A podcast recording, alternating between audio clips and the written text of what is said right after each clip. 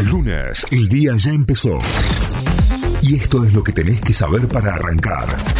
En Notify. Vamos a las noticias. Nos informamos a través de nuestra web notify.com.ar. Massa ganó por más de 6 puntos y enfrentará a Milei en el balotaje.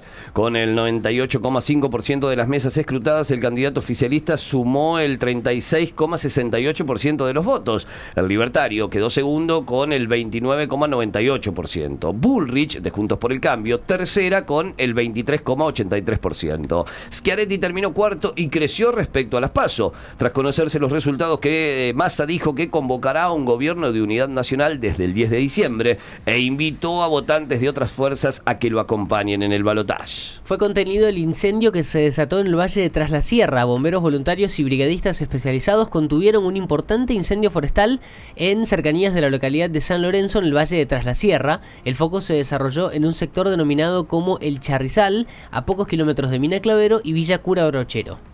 Papu Gómez aseguró que dio positivo por error de forma accidental. El jugador argentino campeón del mundo en Qatar recibió dos años de suspensión para la práctica del fútbol profesional por un doping positivo a raíz de la ingesta de terbutalina.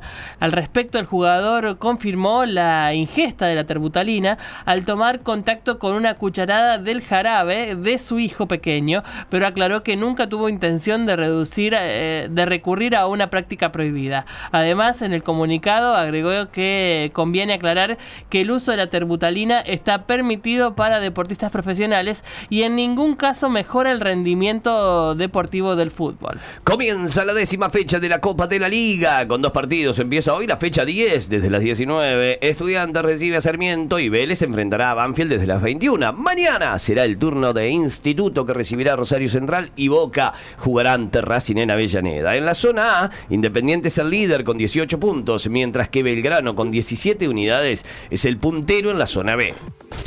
Notify, las distintas miradas de la actualidad para que saques tus propias conclusiones. De 6 a 9, Notify, plataforma de noticias.